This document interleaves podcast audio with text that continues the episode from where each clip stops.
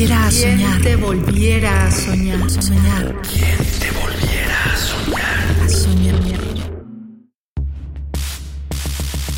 Entre males. Entre escombros y tumultos, mantengo en alto mi arma de flores. Entre gritos y maldiciones, me siento en quietud y respiro. Entre males y violencia, levanto mi pluma y escribo. Entre confusión y penumbra, me entrego a la danza y al canto. Entre oscuridad y muerte, abrazo al amor y a la vida. Mi nombre es Miguel Arredondo, tengo 25 años y soy originario de la Ciudad de México. Por medio de la poesía soy capaz de observar, escuchar y conocer tanto mi alrededor como mis adentros.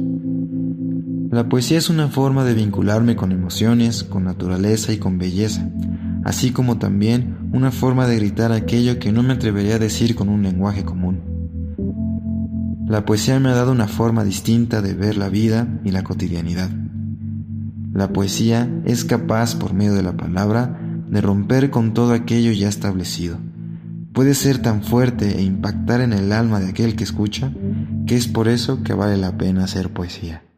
¿Quién te volviera a soñar? Quien te volviera a soñar. te volviera a soñar? Soñar. ¿Quién te volviera a soñar? A soñar. Radio UNAM. Experiencia sonora.